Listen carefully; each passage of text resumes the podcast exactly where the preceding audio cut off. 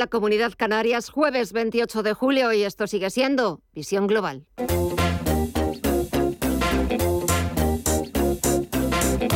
Esto es Visión Global con Gema González. A la espera de conocer los resultados al cierre de gigantes como Amazon o Apple, que está subiendo un 0,3%, los títulos de la compañía de Cupertino se cambian por encima de los 157 dólares.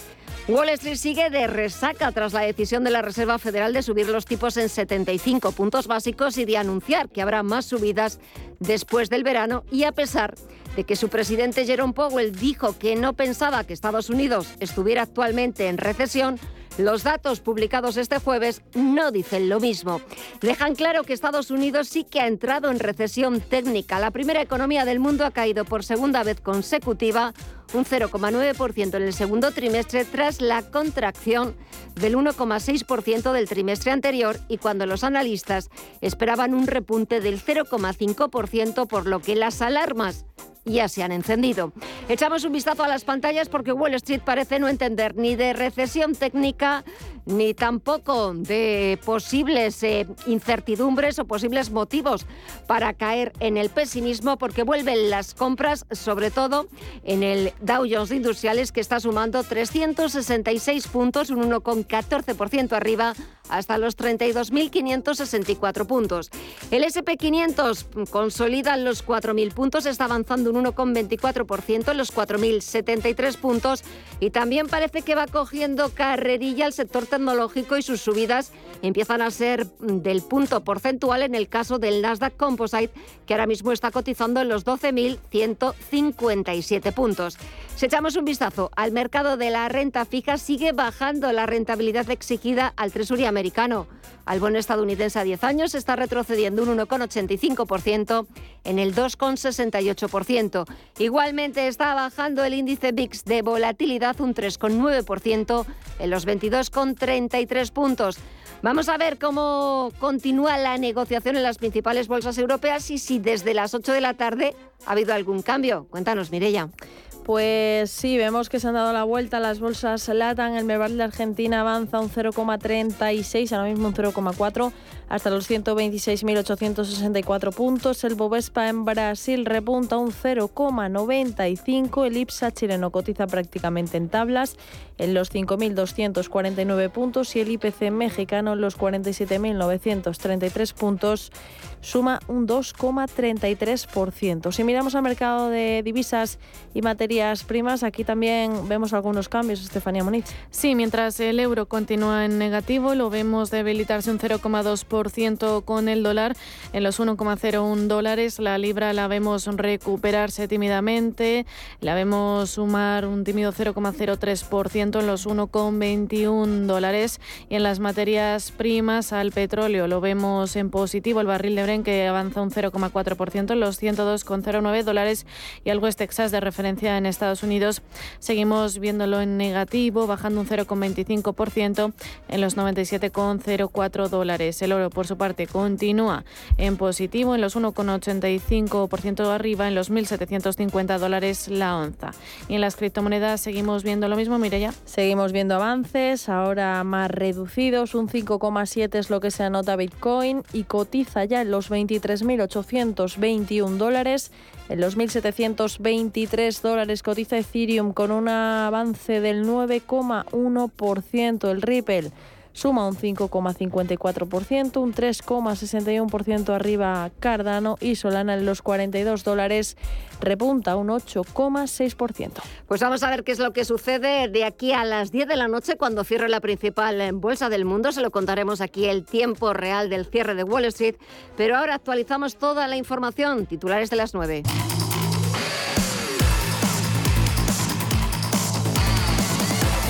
Pedro Sánchez recibe en la Moncloa al presidente de la Junta de Andalucía, Juanma Moreno. El presidente de la Junta ha pedido un fondo transitorio de nivelación prorrogable para Andalucía hasta que no se apruebe una ley de financiación autonómica, ya que dice que Andalucía pierde casi mil millones de euros de financiación. Hemos pedido un fondo transitorio de nivelación que tiene que ser prorrogable, que sería prorrogable de manera automática hasta que no se aprobara una ley de financiación autonómica, una nueva ley de financiación autonómica que en definitiva equilibrara y no perjudicara a algunas comunidades autónomas de España. Mientras entra en vigor ese nuevo sistema, lo que hemos propuesto es que ese fondo transitorio de nivelación aporte, a, en este caso, 1.731 millones de euros a las cuatro comunidades autónomas. En este sentido, la portavoz del Gobierno, Isabel Rodríguez, tras la reunión de Sánchez y Juanma Moreno, ha asegurado que el modelo de financiación autonómica ha de forjarse entre todos los territorios. El modelo de financiación autonómica, en esencia, es un modelo compartido han de forjarse un acuerdo entre todos los territorios y un acuerdo eh, que pueda ser avalado en el Parlamento con mayorías. Y nuestro planteamiento es que efectivamente esta no es una cuestión eh, que, mm, en la que ideológicamente eh, estemos separados, sino que efectivamente eh, distintos territorios y sus presidentes y presidentas que tienen distintas necesidades hacen planteamientos opuestos. Si son opuestos son irreconciliables y por tanto lo que hay que hacer es acercarlo.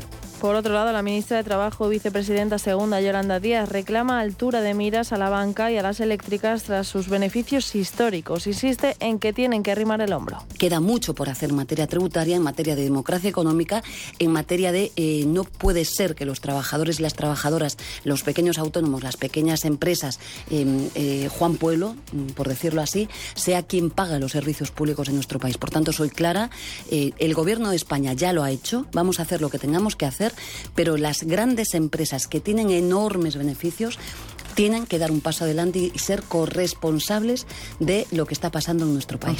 La banca, por su parte, no descarta llevar a los tribunales este impuesto que consideran injusto. El Gobierno calcula que con el tributo las entidades financieras recaudarán 1.500 millones al año en 2023 y 2024, mientras que con el dirigido a las eléctricas, gasistas y petroleras ingresará 2.000 millones por cada ejercicio. Igualmente, el portavoz socialista en el Congreso, Pachi López, les pide que colaboren. Le corresponde ahora a estos que están teniendo beneficios extraordinarios también aportar su parte de solidaridad. Y como digo, este gobierno no se limita a utilizar los recursos que tiene para ayudar a la gente que lo pasa mal, sino también a repartir las cargas, porque hasta ahora de las crisis salíamos, lo he dicho antes, con los ricos más ricos y con los pobres más pobres, y con una clase media destrozada. Ahora lo que se trata es de utilizar los mecanismos que tiene el Estado, que por cierto es un Estado social y de derecho, para evitar esto. Y es lo que estamos haciendo. Desde Podemos, su portavoz en el Congreso, Pablo Echenique, asegura que van a estar muy vigilantes con la banca y las energéticas ante la posibilidad de que trasladen el nuevo impuesto al consumidor final. Como digo, vamos a estar vigilantes. Lo que figura en estos momentos en, en la proposición de ley es que uh, la CNMC, en el caso de las eléctricas y las petroleras, y la CNMC y el Banco de España, en el caso del sector financiero, podrían establecer multas de hasta el 150% si esta práctica se lleva a cabo. Por otra parte, este jueves hemos conocido los datos de la EPA correspondientes al segundo trimestre. La economía española creó 383.300 empleos, coincidiendo con el inicio de la campaña de verano. Si el segundo trimestre suele ser tradicionalmente bueno para el empleo por el anticipo de la temporada veraniega, este año más aún porque las buenísimas expectativas para el sector turístico español. La cifra total de ocupados se sitúa en 20,4 millones, su nivel más alto desde el tercer trimestre de 2008. Yolanda Díaz es la ministra de Trabajo saben, los meses de agosto, septiembre, octubre eh, nunca son positivos en nuestro país. Por tanto, esta EPA sí es muy buena. La tasa de temporalidad, reducirla el 30%, yo creo que este era el cometido de nuestro país. E insisto, practicar políticas laborales ¿no?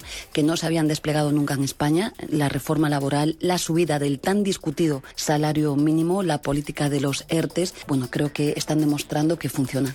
Y buena noticia para nuestros bolsillos. El precio de la gasolina y el gasóleo sigue bajando en vísperas de la operación salida de agosto. Este jueves la gasolina de 95 se vende a 1,75 euros el litro, una vez aplicada la rebaja de 20 céntimos, lo que supone una bajada de 7 céntimos respecto a la semana pasada. El gasóleo se sitúa en, en 1,73 euros el litro, dos céntimos menos que hace siete días y su precio más barato desde principios de junio. Ambos carburantes marcan los valores más bajos en los últimos dos meses, aunque especialmente altos en comparación con años anteriores. Y el juez de la Audiencia Nacional que investiga el caso del espionaje con Pegasus, José Luis Calama, ha acordado solicitar la declaración como testigos tanto del ministro del Interior, Fernando Grande Marlasca, y la ministra de Defensa, Margarita Robles. El juez también ha pedido un suplicatorio al Consejo de Ministros para desclasificar documentos reservados. El magistrado investiga la infección de los móviles de ambos ministros, del presidente del Gobierno, Pedro Sánchez, y del titular de Agricultura, Luis Planas. Y el Parlamento suspende a la presidenta Laura Borràs tras la apertura de un juicio oral por corrupción contra ella.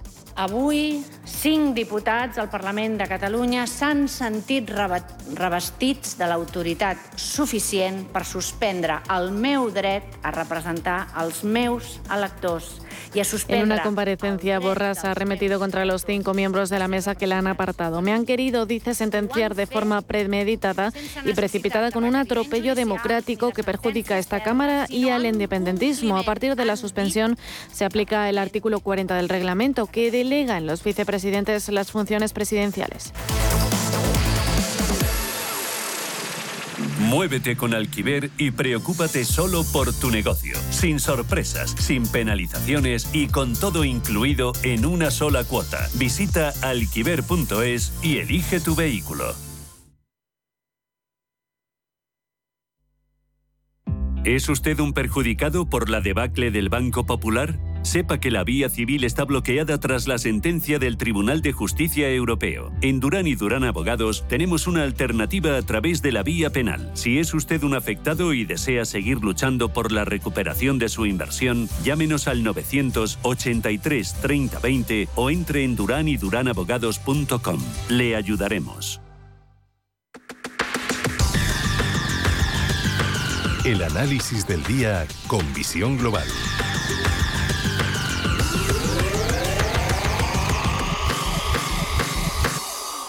Y saludamos a José Luis Herrera de Banco Big. José Luis, muy buenas tardes. ¿Qué tal estás? Hola, ¿qué tal? Muy buenas tardes de nuevo. Bueno, qué, qué gusto volver a, a tenerte una semana después. Y ha cambiado mucho la cosa para ser ya la última semana de julio, sobre todo pendientes de esa reunión de la Reserva Federal. Al final cumplió el guion previsto, tras subida de 75 puntos básicos y más subidas para después del verano. Y después de escuchar a unos y a otros, yo no sé si ya Estados Unidos está técnicamente en recesión o no. ¿Tú qué opinas? claro, eh, eh, las pasadas semanas hablábamos de, lo mismo, pero con respecto al Banco Central Europeo y estas palabras de, de Lagarde que irían viendo, pues, eh, meeting by meeting, ¿no? Pues según se fueran desarrollando los acontecimientos, calcado a, a lo que Powell ha comentado, probablemente Powell ya eh, previamente había, había iniciado su discurso. Y si estamos en recesión o no, eh, lo que hay que ver, yo creo, a lo que hay que prestar importancia es a qué entendemos por recesión, porque si son dos trimestres negativos eh, de crecimiento, es decir, un crecimiento negativo durante dos trimestres consecutivos, pues sí, realmente tenemos muchas posibilidades de estar en recesión técnica o incluso pues eh, podríamos ver también en Europa una posible recesión técnica en determinadas áreas geográficas, pero luego habrá que ver si, realmente va a haber posibilidades de recuperación económica o no. Entonces yo creo que todavía es pronto para lanzar eh, las campanas al vuelo. Si nos fijamos en aspectos técnicos como lo que está haciendo el dólar, el dólar en épocas eh, de recesión históricamente se suele depreciar y lo que está es con una fortaleza eh, enorme. Y en todo caso, pues habría que ver, yo creo que aquí influye mucho también dentro de esta recesión técnica eh, pues cómo han evolucionado las diferentes economías desde el final de la pandemia. Una economía que se ha recuperado tan fuerte como la de Estados Unidos, pues después de ese pico de crecimiento es normal que tenga un receso. Algo similar ocurre con Alemania. Después de haber salido siendo la locomotora de Europa de, de, la pandemia con fuerza, pues es normal que ahora tenga un receso. Economías como la española posiblemente a nivel técnico no entre en recesión. ¿Por qué? Porque no ha tenido una recuperación tan sostenida. De hecho, es que apenas ha recuperado eh, frente a los niveles previos a la pandemia y además ahora que empezamos a tener una recuperación del turismo y de sectores que eh, pues benefician a, la economía española, pues posiblemente veamos menos impacto en cuanto a, crecimiento y, por lo tanto no entremos en recesión técnica, lo cual no significa que no haya pues una situación de desaceleración económica, que quizás sí sería un término más, más adecuado. Eh, Aparte de los tecnicismos y de que Estados Unidos haya entrado en recesión o no, lo cierto es que los dos primeros trimestres y consecutivos el crecimiento ha sido negativo. Es cierto que la economía estadounidense es una economía resiliente porque tiene un mercado laboral con pleno empleo. Es cierto que la inflación sigue descontrolada, pero esa otra subida de 75 puntos básicos de la Fed de ayer, eh, de ayer miércoles va a ayudar en la buena dirección. Al final, sin que la economía eh, estadounidense se contraiga demasiado y sí que es verdad que entre en recesión, esas eh, subidas, 75, otros 75 puntos básicos ahora en julio, ¿van a ayudar a controlarla? deberían ayudar a controlarla. Si es tarde o no, pues eh, ya yo creo que huelga comentarlo o, planteárselo. Lo que es importante es que había que actuar, había que actuar para frenar la inflación y el aspecto positivo es que el mercado laboral en Estados Unidos sigue siendo fuerte o incluso muy fuerte y, y pueden jugar esas subidas de tipos y tiene que haber margen después pues para cuando vengan las cosas eh, mal dadas en términos de mercado laboral que pueda haber una posibilidad de reactivación de la economía bajando tipos. Entonces, sí, era necesaria esa subida, era necesaria en esa cuantía y, pues eh, a tenor de lo que está haciendo el mercado de trabajo, probablemente la FED, probablemente el señor Powell tenía información sobre esa fortaleza del mercado de trabajo antes incluso de que el resto de los mortales conociéramos, o, lógicamente la tenía, conociéramos los datos, pues ahí se ve cómo posiblemente se justifica el que pues inicialmente eh, hubiera tenido dudas, pero después sí que se haya atrevido a, pues, a sacar la metralleta en cuanto a subida de tipos y, bueno, pues estemos de 75 a 75 puntos básicos en las últimas reuniones con un mercado laboral que perfectamente pues puede eh, soportar estas, estas subidas. A diferencia de otras épocas en las que el mercado laboral pues era más, más débil y sí que se ha entrado realmente pues en una situación de recesión más fuerte cuando ha habido una senda de subida de tipos tan elevada. Aquí en la bolsa española, ¿cómo la ves? Bueno, pues eh, vemos que eh, va son de un poco del sector bancario, ¿no? Como, es, eh, como no podía ser de otra manera, siendo un sector que pesa tanto, y vemos que estamos en temporada de resultados con, con interpretaciones dispares, ya no tanto cómo sean los resultados, sino cómo el mercado los está, los está interpretando. Y pues hoy sí que es verdad que se ha descolgado un poquito con respecto al, al resto de índices europeos, pero por el momento, pues bueno, se están respetando zonas, zonas clave de soporte, como son esos 7.950, 8.000 puntos, que, sí que podrían pues dar esperanzas a una recuperación más sostenida durante, durante este mes de agosto. Todo va a depender de lo que haga también pues Estados Unidos, como suele ocurrir. Eh, ¿Y el verano? ¿cómo, ¿Cómo lo ves? ¿Nos va a dejar pasar unas vacaciones tranquilas? ¿Quizás lo peor venga, venga después? O, ¿O, es verdad que también pues, hay menos actividad y cualquier movimiento, por pequeño que sea, puede magnificarlo todo? Sí, lo que es cierto es que dejarnos llevar por, por noticias o por esta ecuación eh, subida de tipos, la bolsa cae inmediatamente, pues no suele ser buena eh, opción ¿no? cuando se invierte. Entonces, si nos fijamos en el muy corto plazo, el mercado tiene tal nivel de pesimismo y hay, ha descontado tanto la recesión, la subida de tipos, eh, que eh, pues, bueno, posiblemente lo que podamos ver por mor de la teoría de opinión contraria es precisamente eh, posibilidades de que haya una recuperación, un rebote general del mercado, lo cual eh, no significa que de aquí a después del verano pues pueda haber de nuevo eh, incertidumbre y, debilidad. Pero sí que pienso que podríamos tener un mes de agosto tranquilo, incluso alcista, porque realmente eh, pues todas las noticias negativas del corto plazo ya se conocen, ya se han descontado y los resultados empresariales que, que en el son clave o eran clave o están siendo clave pues no están mostrando todavía ese impacto de, de, la posible desaceleración económica, de la posible recesión. Esto se vería en el siguiente trimestre. Y ahí es donde el mercado sí que es implacable, cuando las compañías presentan pues eh, una decepción tras otra en sus, en sus resultados, pues ahí sí que sí que suele haber una plasmación de caídas más, eh, más fuertes. Y por el momento los resultados en términos generales yo no diría que están siendo decepcionantes, mucho menos.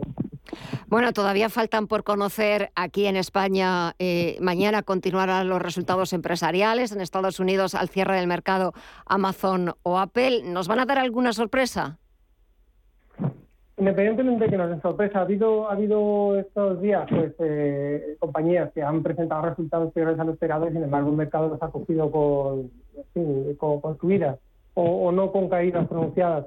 Eh, sí que es verdad que, pues lógicamente, se debería ver una no una fortaleza como ha habido en trimestres anteriores. Los trimestres anteriores suponían pues eh, una salida de la pandemia con bolsas enormes de, ahorro y de demanda eh, que, afloraba de, repente y, esos resultados son inigualables, lógicamente. Pero el hecho de que las compañías pues, estén mostrando resiliencia y en un entorno de posible situación económica que estén siendo capaces, sobre todo compañías como Amazon, compañías, eh, punteras, líderes en su sector, estén siendo capaces de trasladar eh, en precios pues eh, los posibles subidas de costes por motivo de la inflación, pues es algo positivo. Entonces, no debería, no debería pues el mercado acoger negativamente los resultados de estas, de estas compañías por el momento, al menos en este, en este trimestre, es lo que pensamos.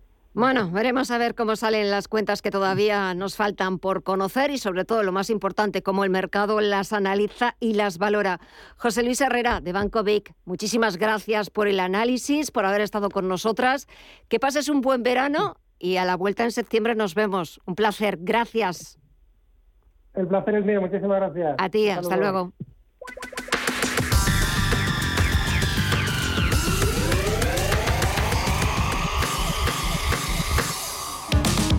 Si te da por montar por fin tu propia empresa, Santander. Y si te da por hacerla más digital, más sostenible o llevarla al extranjero, Santambién. Sea cual sea tu proyecto, Santander te ayuda. Por si te da Santander. Por ti, los primeros. Viajes, destinos, cultura, gastronomía hacen diferente a cada viajero.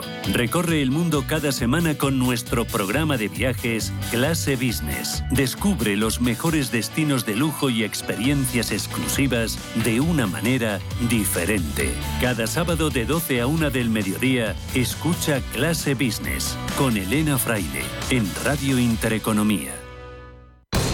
Visión Global los mercados. Bontobel Asset Management patrocina este espacio. Y de vuelta a las principales bolsas europeas, el IBEX 35 se ha quedado un poquito más rezagado que el resto de las bolsas europeas. En un día en el que se han publicado los resultados, hemos conocido las cuentas de Repsol, de Santander, de Telefónica Mirella, entre otros. Resultados que no han sido bien acogidos y que han hecho que el selectivo español se deje un 0,49% hasta los 8.084 puntos. Como hemos dicho, valores de peso como Santander, Endesa y Repsol han recibido sus resultados con caídas notables en sus cotizaciones del 2,39% en el banco, del 1,14% en la eléctrica y del 4,87% en la petrolera. Aunque los descensos han sido mucho más contundentes aún en otras dos empresas que han asimilado sus cuentas como Grifols y Farmamar. La biofarmacéutica ha sufrido su mayor caída del año, dejándose un 13,77% y la empresa de hemoderivados ha firmado su segundo tropiezo con una caída del 10,7%. En el extremo opuesto, el de las subidas, con la publicación de resultados como estímulo, apenas han sobresalido las dos acereras, Acerinox y ArcelorMittal, relanzadas en bolsa con un 1,3% y un 1,9% respectivamente de subida y a la cabeza han estado AENA con un repunto del 3,8% y Solaria que ha sumado un 3,58. Y por último, el interés del bono español a 10 años toca mínimos intradía por debajo del 2%. Para el último día de la semana, viernes, Estefanía, ¿qué, tiene, ¿qué nos depara la agenda? Pues para despedir la semana, el dato de contabilidad nacional del segundo trimestre que publica el INE, que también dará a conocer el indicador adelantado del IPC de julio, mientras el Banco de España publica el avance de la balanza de pagos de mayo. Eurostat, por su parte, dará a conocer las cifras de inflación de julio y el PIB del segundo trimestre. En Estados Unidos, una de las principales referencias es la confianza del consumidor de la Universidad de Michigan. En clave empresarial, continúa la avalancha de resultados con BBVA y CaixaBank como principales protagonistas. Bontobel Asset Management ha patrocinado este espacio. Bontobel Asset Management calidad suiza con el objetivo de obtener rendimientos superiores a largo plazo. En Bontobel Asset Management siempre estamos a la vanguardia de las inversiones activas en bonos y acciones. Para más información, entre en nuestra página web bontobel.com barra am. Bontobel Asset Management, su especialista global en fondos de inversión.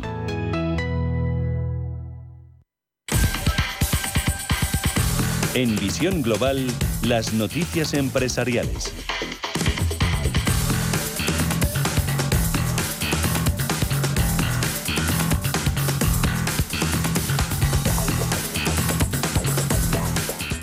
EasyJet desconvoca la huelga tras acordar una subida salarial del 22% en tres años. Según ha informado el sindicato, dicho acuerdo ha sido ya ratificado por los trabajadores de la compañía en las bases de Barcelona, Palma de Mallorca y Málaga. En este se recoge un cambio de duración del periodo de actividad de los contratos fijos discontinuos, que pasará a ser de nueve meses de actividad y tres meses, tres meses de inactividad. Esta medida entrará en vigor en la temporada 2022 y se aplicará también un incremento del salario base del 4% con carácter retroactivo desde marzo de este año, del 13% para 2023 y del 5% para 2024. Tras este acuerdo, la empresa y el sindicato continuarán con las negociaciones del convenio en todos los apartados que no son de, de carácter económico, con el objetivo de mejorar las condiciones de trabajo. Abengoa solicita el concurso de acreedores para su filial Abengoa Solar España. Se trata de una de las 27 subsidiarias del grupo que se acogieron al preconcurso de acreedores del pasado mes de junio, después de que la SEPI desestimara la solicitud de rescate de la empresa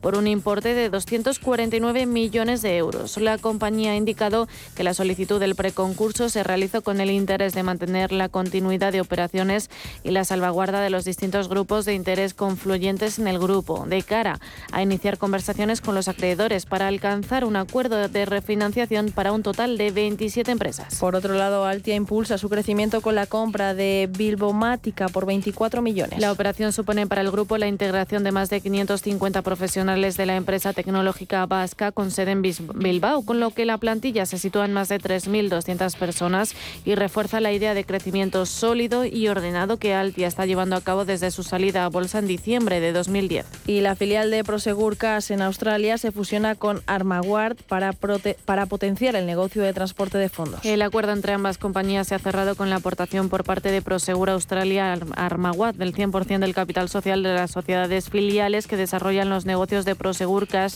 en Australia libres de caja y deuda a cambio de la entrega de acciones de Armaguard representativas del 35% del capital social de dicha sociedad. Mediante esta fusión, Prosegur Cash y Armaguard quieren garantizar que en el futuro el efectivo siga siendo una opción de pago rentable y segura tanto para empresas como para los consumidores.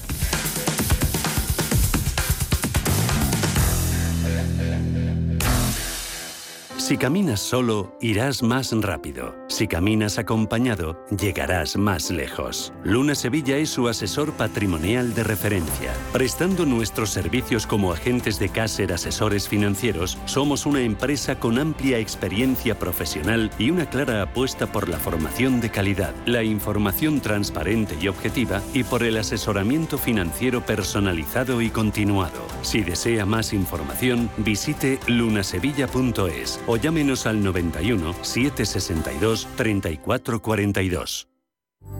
La Hora de Miguel Ángel es un programa dedicado a la salud y la prevención de enfermedades. Con un lenguaje claro y sencillo, te explica cómo llevar una vida saludable. Todas las noches a la una y media de la madrugada en Radio Intereconomía.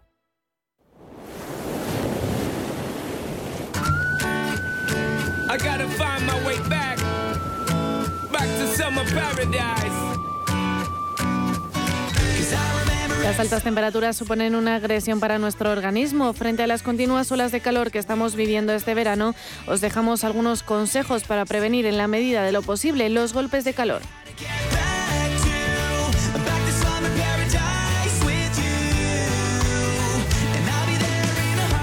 Antes de nada, para identificar un golpe de calor debemos ver las señales. Señales como rojez, calor y sequedad, dolor intenso de cabeza, confusión e incluso pérdida de conciencia y debilidad muscular. Además, es probable sufrir náuseas, vómitos y tener la respiración y la frecuencia cardíaca acelerada. Lo más importante es evitar las horas de calor más intensas del día, desde las 12 hasta las 6 de la tarde, y si por motivos necesarios debes salir a la calle, pasea por zonas arboladas que den sombra. Evita también sentarse al sol y elige lugares frescos.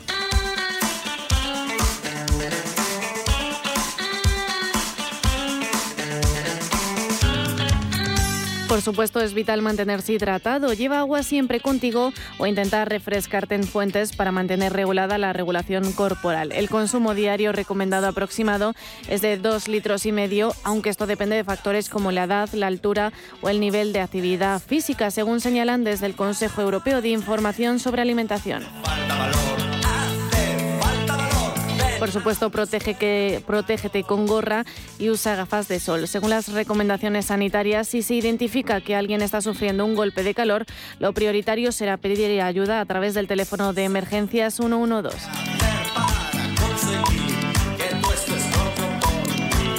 Tanto, se pueden seguir recomendaciones como llevar a la persona a un lugar fresco y en posición semisentada, así favoreciendo la respiración, conveniente bajar la temperatura corporal y refrescando con agua fría en la frente a pequeños sorbos.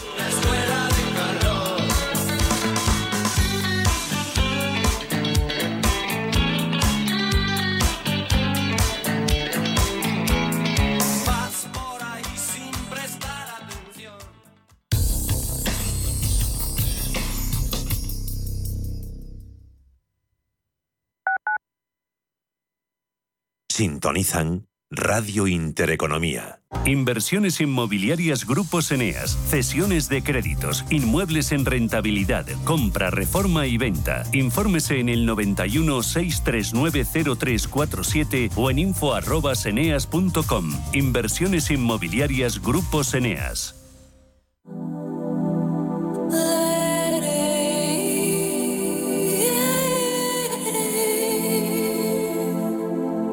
Ruta 42. Los domingos a las 4 de la tarde en Radio Intereconomía. Un viaje infinito por las grandes músicas. Ruta 42. Un programa de Joaquín Martín. En la Fundación La Caixa creemos que el mundo de mañana depende de la educación de hoy. Pensamiento crítico, creatividad, colaboración y comunicación. Estos cuatro conceptos promueven habilidades que cualquier niño o niña necesita para desarrollar su potencial. Solo es progreso si progresamos todos. Fundación La Caixa. Escápate de Madrid y ven al restaurante El Torreón en la cima del Monte del Pardo. Las mejores carnes y pescados desde 40 euros, vino incluido. Carne picaña brasileña y lomo de buey auténticos. Disfruta de los mejores platos de cuchara y de paella con langosta y de grandes vinos y licores en sus siete amplísimos salones y terrazas. Cocina abierta de 11 de la mañana a 1 de la madrugada ininterrumpidamente. Parque infantil, gran parking, restaurante El Torreón. Naturaleza a 10 minutos de Madrid. Reservas en restauranteeltorreón.com. La Hora de Miguel Ángel es un programa dedicado a la salud y la prevención de enfermedades. Con un lenguaje claro y sencillo, te explica cómo llevar una vida saludable. Todas las noches a la una y media de la madrugada en Radio Intereconomía.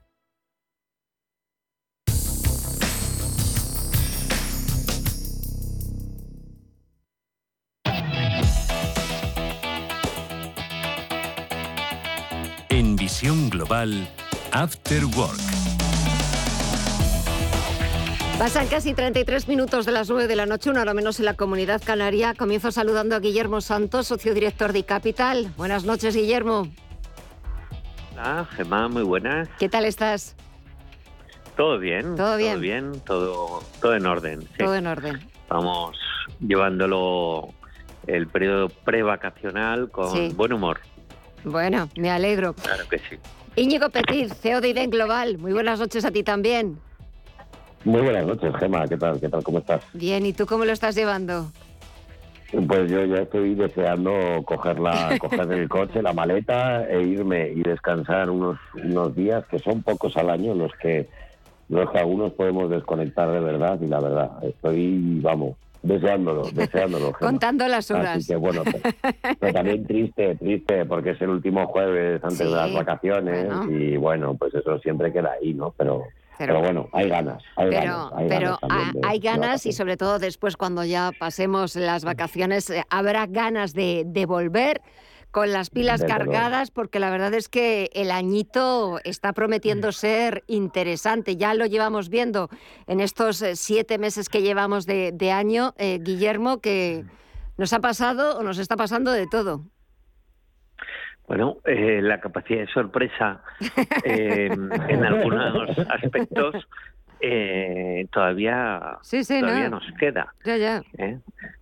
Porque cosas como la que hoy se ha anunciado referente a los nuevos impuestos a determinadas empresas, determinados sectores, eh, sinceramente yo pensaba, en, un- una fase que estaba leyendo eh, la información que sigue siendo todavía un poco difusa ¿eh?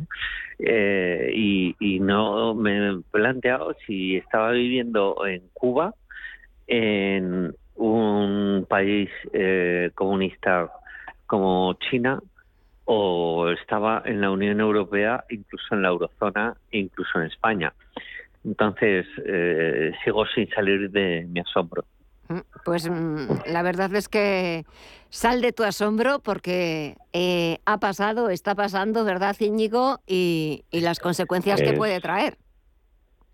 Bueno, eh, es tremendo. O sea, eh, el fondo de la cuestión, si lo reducimos todo a lo más simple, llama la atención, ¿no? Porque resulta que el gobierno te está diciendo lo que puedes hacer y lo que no en tu negocio y te juzga por tus beneficios en función de sus intereses claramente políticos. No solo eso, sino que además saca una medida para impedir que repercutas esa parte o toda esa subida a los clientes, ¿no? Por lo tanto, eh, genera evidentemente un incentivo de huida eh, del sector financiero español, hace que resulte eh, pues muy poco atractivo, con muy poca seguridad jurídica el invertir, el crecer en un sector en el que te pueden penalizar de esta manera de un día para otro. La realidad es verdad que estas compañías estaban ganando ahora mucho dinero, pero también hay que intentar echar la vista atrás y ver de dónde vienen, ¿no? Eh, no sé si han querido aprovechar el buen dato de paro, que es eh, de lo poco de lo poco bueno que se puede leer en prensa para, para también eh, meter este tipo de medidas y, y- y, bueno intentar compensar pues una buena noticia con pues una medida realmente equivocada, ¿no? que, que sin duda alguna no nos pone en el camino más adecuado. Eh, seguro que si conseguimos cualquier ventaja, esa, esa idea de isla energética, etcétera, pues muchas de esas ventajas estoy seguro de que van a volar por los aires y que cuanto más barreras se pongan al negocio, pues eh, lo vamos a acabar pagando los consumidores de una forma u otra eh, por más medidas que pongan. Entonces, eh, la verdad es que, que, bueno, es equivocado, no por ello, pues eh, cabía esperar, ¿no? Una medida populista, eh, claramente populista en este sentido, cabía esperarla y, y bueno, eh, el problema, Gema, para mí es que si ya anticipábamos un invierno caliente, yo creo que el verano está ya subiendo a unas temperaturas muy altas y creo que no vamos a llegar a septiembre con una situación pues ya preocupante. Estados Unidos por delante, pero también empezamos a ver, en fin, eh, eh, síntomas ¿no? de, de- de esa situación económica eh, que se viene y, y- y vemos cómo hay inversores que están saliendo de fondos de inversión, etcétera, situaciones que nos recuerdan a momentos pues eh, muy desagradables, ¿no? de mucha desconfianza. Así que es importante empezar a generar confianza y este tipo de medidas tan intrusivas en los mercados, pues desde luego son todo lo contrario. Así que esperemos que el sentido común vuelva a su sitio otra vez y, que no sigan en este camino de respuestas populistas ante situaciones económicas eh, adversas o inusuales, porque es un camino muy malo. Ahora, eh, pues eh, tu oposición o tus propios compañeros de gobierno a Pedro Sánchez le van a exigir otra vez más medidas cuando haya más lecturas que- que sirvan de argumento para ello. Entonces, el problema es que esto es una rueda que en algún momento hay que parar y, y ya hemos empezado un camino muy equivocado. ¿no? Esperemos que tengan tiempo de, de rectificar o que la realidad ponga a cada uno en su lugar. Pero bueno, mientras tanto, eh, los inversores huyen. Hoy le- leía este mediodía cómo salían de fondos internacionales, eh, pues muchos de ellos pues ligados a Estados Unidos, a sectores tecnológicos, etcétera, y está saliendo mucho dinero de, de- de- de los activos de riesgo y eso es un síntoma pues de incertidumbre, ¿no? De, de, cierto miedo al futuro, lo cual es siempre muy malo. ¿no? Así que esperemos que cambien el chip, Gemma, que hace mm, falta pues, y, no, hay tiempo que perder. No sé yo, no soy tan optimista como tú. Me da la sensación de que no van a cambiar el chip. Y no, es que quiera yo ni dar eh, nuevas, nuevas eh, eh, o nuevas posibilidades de que el gobierno siga afectando a otros sectores, pero ¿por qué especialmente, Guillermo, la banca y las energéticas? Pues mira, eh, la banca, en buena medida. ¿Por qué, tienen tan, tienen tan mala fama o siempre nos los han presentado como los malos de la película? ¿Ganan tanto dinero? Bueno, sí, la, la banca tiene mala fama por diversos motivos. Eh, pero, en fin, eh, la banca ya no, ¿no? Pero hasta hace no muchos años era el sector que más empleo eh, daba en España, ¿no? Ahora lo es la manufactura de, automóviles, pero tras la transformación que se produjo después de 2008 y sobre todo 2012, con la crisis en España financiera de las cajas y demás. Pero lo que es la banca en sí, los grandes, grandes son Santander y BBV, eh, es cierto que eh, ganan dinero porque lo ganan. Eh, las cuentas de resultados de la banca son complejas, no no es un número al final de la, de la columna y ya está. hay un mensaje permanentemente equivocado que Santander y BBV ganan lo que ganan y en España tributan lo que tributan. No es así. esos bancos que son multinacionales como otras multinacionales, como puede ser Inditex o Telefónica, tributan en sus países donde están activas eh, pues pues por lo que corresponda y eh, a su vez luego tributan en España. Aplican lo que se llama con, eh, convenios de doble imposición para evitar la doble imposición yo que sé pues el BBVA por ejemplo en México España tiene un convenio de doble imposición en México y eh, lo aplica como es normal, como todas las empresas, cuando hace su declaración de impuestos española. Entonces, es cierto que si tú eh, analizas lo que eh, el BBVA o el Santander pagan en España, por sus beneficios globales, efectivamente es poco, pero es que han pagado en México, han pagado en Brasil o han pagado en Argentina o en muchos países donde están presentes o en Estados Unidos. Entonces, mm, eso para empezar es un mensaje profundamente equívoco que vamos el gobierno eh, pues se ocupa de venderlo eh, de manera eh, totalmente interesada ¿no? pero luego lo, lo, peor de todo para mí en esta situación es que tú tienes un sector que no es que funcione ni bien ni mal especialmente, es un sector más de la economía, como es en este caso el financiero, absolutamente necesario ¿eh? para la circulación del dinero, demás, demás, que consigue, consigue eh, impulsar el crecimiento vía sobre todo financiación. ¿Qué sucede? Que, y hoy lo anunciaba el propio Santander, decía, bueno, ah, sí, sí, porque además el impuesto este que han, que han están pergeñando o está ya pergeñado, eh, parece en la banca que se aplica sobre el margen de intermediación ¿no? de las entidades de crédito. Claro, em, que es muy difuso y tiene un tope, en fin, yo de lo que hasta ahora sabemos me parece todavía todo muy muy pobre desde el punto de vista de verdad de cuantificación que los analistas tenemos que hacer a la hora de juzgar realmente cuál es el impacto en las cuentas resultados de las entidades. ¿Qué sucede? Que eso al gobierno le da exactamente igual. Eh, lo que le interesa es, uno, el impacto en, el, vamos a decir, el, eh, el impacto público desde el punto de vista de ganar votos y luego, por supuesto, el impacto de recaudación, que si suponen mil o dos mil o tres mil o X miles de millones más, pues fenomenal, porque me lo voy a gastar y mi déficit se va a reducir cara a Europa porque mi déficit está controlado por la Comisión Europea y yo voy a poder pues seguir distribuyendo mis inversiones, mi dinero, mis gastos por donde quiera. Entonces, mm, la banca, que no es efectivamente un sector querido especialmente, eh, pues, pues es el pagano en estos momentos, sí, pero además fíjate por una cosa curiosísima, ¿no? El gobierno ha cogido la argumentación de que como suben los tipos de interés y a ti banca te beneficia, pues tienes que pagar más. En fin, es absolutamente, de verdad, un, argumento pobre. Pero eh, cuando coge ya a las eléctricas o a las empresas ligadas al sector de energía, Repsol, mm, entre otras, y les dice, no, no, a ti te voy a imponer sobre tus ingresos. Pero mire usted, pero que yo no quiero em, provocar una crisis. Aquí hay un mercado abierto, que es el mercado de futuros de petróleo, de gas, y yo me abastezco con ese mercado, a su vez produzco y vendo a esos precios. Pero yo no soy el culpable de esta crisis energética, ni soy el culpable directo de los niveles de inflación que hay.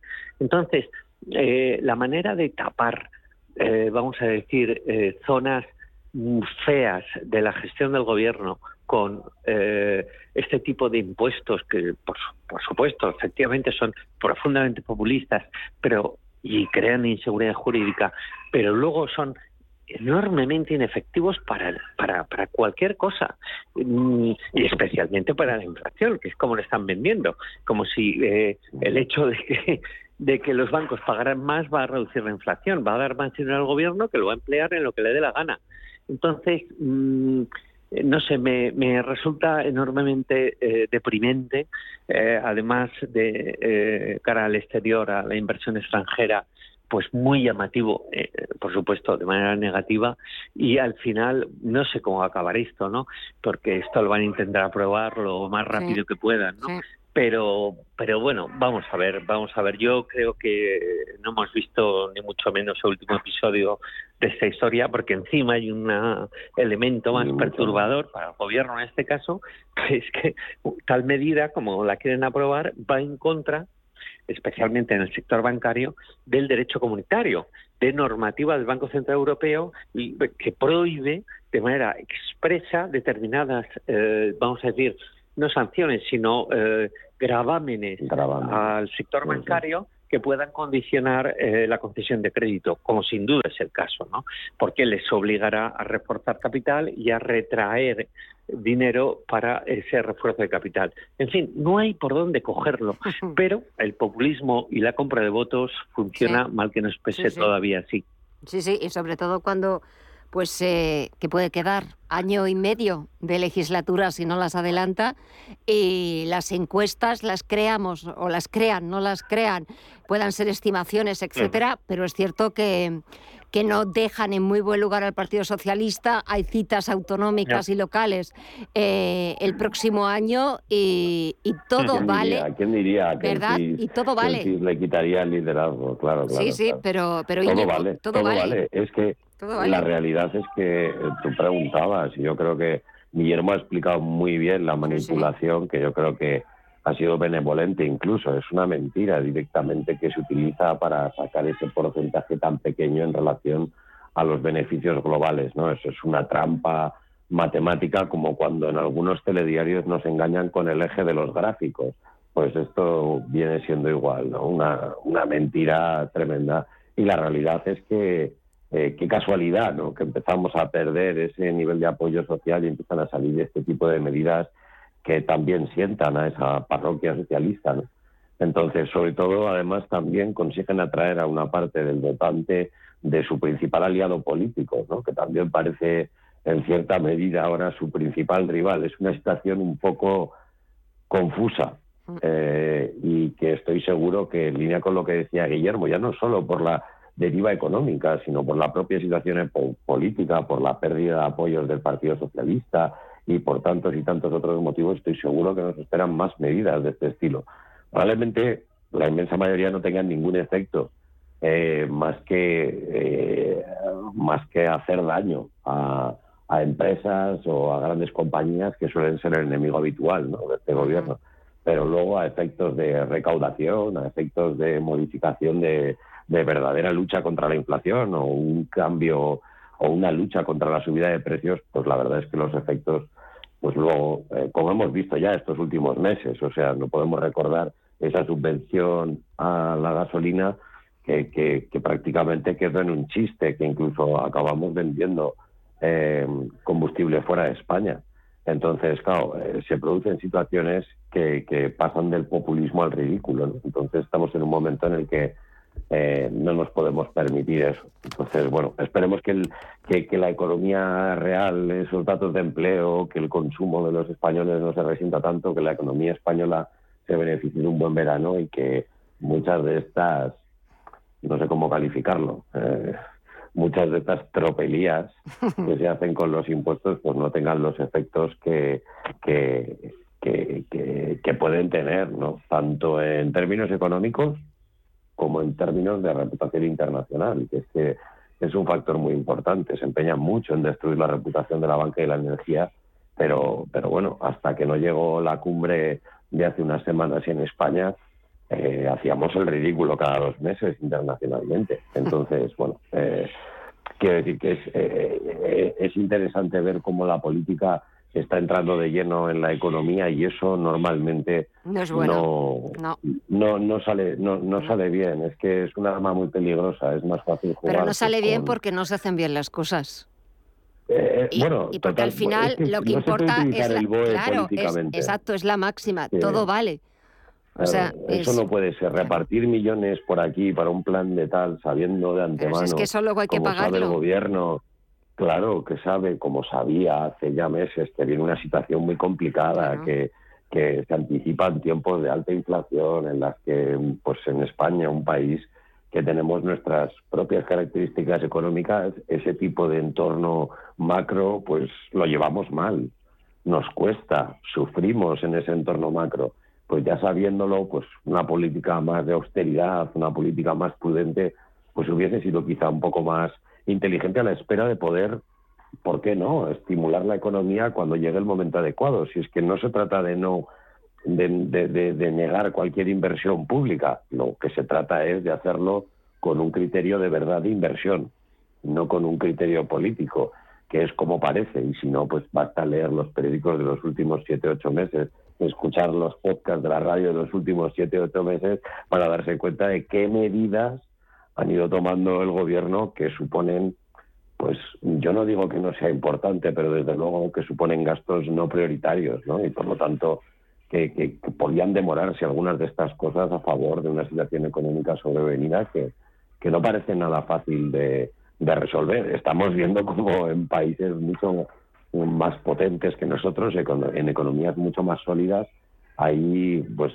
advertencias ya de cortes de suministro, Sí, de sí. inviernos realmente duros, de una situación, eh, en fin, prácticamente de, de- de- película, ¿no? Entonces, eh, hay que ser muy conscientes de toda esta situación y probablemente pues más prudencia y un mensaje de mayor prudencia también por parte del gobierno hacia, hacia la, la ciudadanía pues sería positivo. El problema pues que al contrario que los impuestos a las energéticas es que cuesta votos este tipo de mensajes. exacto Entonces a nadie le gusta que le den malas noticias. Así que bueno, pues pues mientras puedan acompañar los malos datos con un sablazo a algún enemigo, pues lo van a seguir haciendo. Y me temo que es un camino pues muy negativo que, que solo alimenta a sus principales rivales. Y Sí, sí, equivocado. desde luego, desde luego. Así que, en fin, esperemos que no destropeen más, que más. No. Solo pedimos eso. No madre pedimos mía mucho. me da que pedimos No mucho tampoco tanto. a ver eh, Guillermo venga vamos a poner un poquito la nota positiva no sé qué podemos poner de positivo Eh, no, hay una nota en España y hoy no te sé decir, pero en lo que es economía global, bueno, ahí está el, está el dato de paro, pero el dato de paro es, era eh, esperable. Sí. España está en una inercia favorable de crecimiento económico, especialmente ligada a la temporada esta eh, de verano, estival, tal, y eh, probablemente también dure hasta final de año y buena parte del 23 y fantástico parece que, que desde la eh, el gobierno central se intenta romper esa buena inercia, ¿no? Pero bueno, el dato de paro ha sido bueno y, y vamos a ver, vamos a ver. Pero ha habido un dato hoy significativo que es el dato del PIB, del Producto Interior Ah, sí. Bruto americano de Estados Unidos. Ese dato ha sido negativo y yo no me lo esperaba, me ha sorprendido. Todavía no eh, nos ha llegado, al menos yo eh, lo he buscado y todavía no, no aparecían lo que son los componentes del PIB, ¿no? Los co- el PIB eh, que al final es la demanda agregada, ¿no? Eh, si lo calculas por ahí, pues eh, se forma por una serie de, de conceptos, ¿no? Entonces hay que ver un poco el dato, que ha sido, ya digo, bastante negativo, si no recuerdo mal, menos 0,9. Sí, 0,9. Entonces, ¿hasta qué punto hasta qué punto eh, se basa en algunos elementos como pueden ser los inventarios, ¿no? o, puede ser la balanza de pagos, eh, el, comercio eh, positivo o negativo, importaciones, exportaciones, forma a sí mismo parte del PIB. por supuesto, el consumo en Estados Unidos es fundamental, pero los inventarios pesan mucho. Entonces, habrá que ver, porque claro, los inventarios al final, si son negativos, eh, pues te, te, lastran el, dato final de PIB y claro, los inventarios se basan mucho en qué tienen las empresas, qué eh, mantienen las empresas con vistas a los próximos meses y venimos de unos meses con un sentimiento empresarial, como sabemos, bajista, ¿no? Cada vez más mm, complicado de, de, mantener eh, ánimo favorable. Entonces, yo entiendo que los inventarios habrán influido, pero bueno, veremos cuando, o sea, pero pese a todo, em, eh, los mercados han reaccionado favorablemente o como mínimo no han reaccionado negativamente. De hecho, yo creo que Estados Unidos sigue subiendo las bolsas, tanto el tecnológico Nasdaq como la bolsa. Sigue pues, subiendo. Eh, pues, es buena señal, porque demuestra que, por un lado, la economía americana, también con unos datos, ahí sí que hay unos datos de desempleo absolutamente alucinantes, ¿no? Por debajo del 4%, y por otro lado, que hay una serie de elementos como puede ser el, tema de la vivienda o incluso eh, algún algún tema ligado a, consumo puro y duro. Walmart publicó eh, pues datos relativamente negativos, pero mm, hay un sentimiento de que no están, eh, me refiero a los americanos estadounidenses, no están en una fase de recesión hacia depresión. Están en una recesión técnica, atención, el rollo este de dos trimestres seguidos, el PIB reduciéndose y demás, eh, equivale a recesión, es una historia más de, de, economías europeas. En Estados Unidos la recesión no necesariamente se, se valora de esta manera, ¿no? Pero bueno, da igual, aunque lo valoremos así, efectivamente ellos estarían en recesión, recesión técnica, pero con una, unos fundamentos de su economía que eh, por eso es importante ver eh, la descomposición de distintos elementos del PIB del dato de hoy. Eh, pero esos fundamentos de la economía americana son suficientemente sólidos como para que esta situación sea pasajera. Yo creo que es lo que está hoy interpretando el mercado y de ahí que esté en positivo y de ahí que quizás eh, se mantenga alguna sesión más favorable. Vamos a ver, eh, las publicaciones especialmente, ya sabéis, ¿no? En Estados Unidos lo que pesa las compañías tecnológicas, eh, grandes, medianas y pequeñas, especialmente, claro, las grandes, ¿no?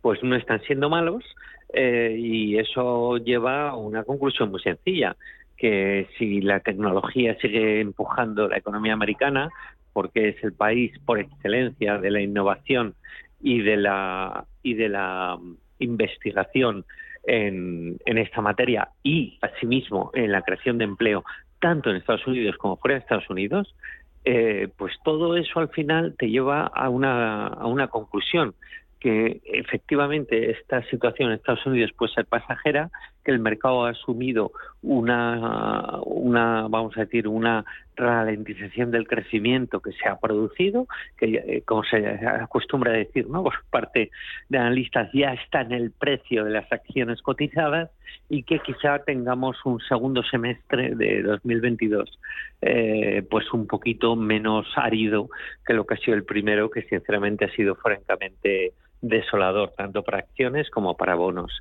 Entonces, no sé, para mí es favorable que esté pasando y lo que está pasando tras el dato eh, publicado y, vamos a ver qué sucede asimismo con, con, con la interpretación un poquito más profunda porque la economía americana, creamos o no, sigue siendo la que manda y si realmente les fuera mal, nos iría muy mal a Europa y mm. probablemente muy mal también a países emergentes.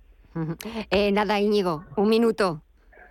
Nada, lo mejor de todo, lo mejor que tenemos por delante es que ya no vamos a tener, esperemos, estos 44 grados, ¿eh? que tengamos un agosto, Gema, que podamos disfrutar de un agosto en el que la temperatura media esté más cerca de 30 que de 40, que sería algo de agradecer para los que hemos estado trabajando durante todo el mes de julio en este invierno que ha sido, bueno, Madrid y buena parte de España. Así que yo solo deseo eso y parece que apunta bien. Bueno, Así que vamos a ojalá. ver si, si eso tampoco se lo carga este gobierno. Bueno, esperemos que no, esperamos tener un verano tranquilo, que nos dejen disfrutar del verano, de descansar, de recargar las pilas, porque después nos va a quedar un final de año de lo más interesante, si ya lo ha sido hasta este día de hoy, hasta 28 de julio, lo que nos queda, la que se avecina y la que nos espera. Pero me encantará compartirlo con vosotros, como siempre, escuchando las mejores Claro. opiniones y los mejores comentarios. Desearos un feliz verano a los dos, Guillermo e Íñigo. Un placer, gracias por todo y hasta la vuelta. Un saludo. Gracias a ti y feliz feliz verano a verano. Gracias, adiós. Y nosotros mañana volvemos, el último programa de la temporada a las 8 de la tarde, sean puntuales hasta las 10 de la noche. Les ofreceremos las propuestas para disfrutar del verano, propuestas culturales, los últimos estrenos cinematográficos, pero también los mejores análisis de lo que pase en la bolsa más importante del mundo, en Wall Street. Ahora el cierre y nosotros mañana a las 8. Gracias por elegirnos y hasta mañana.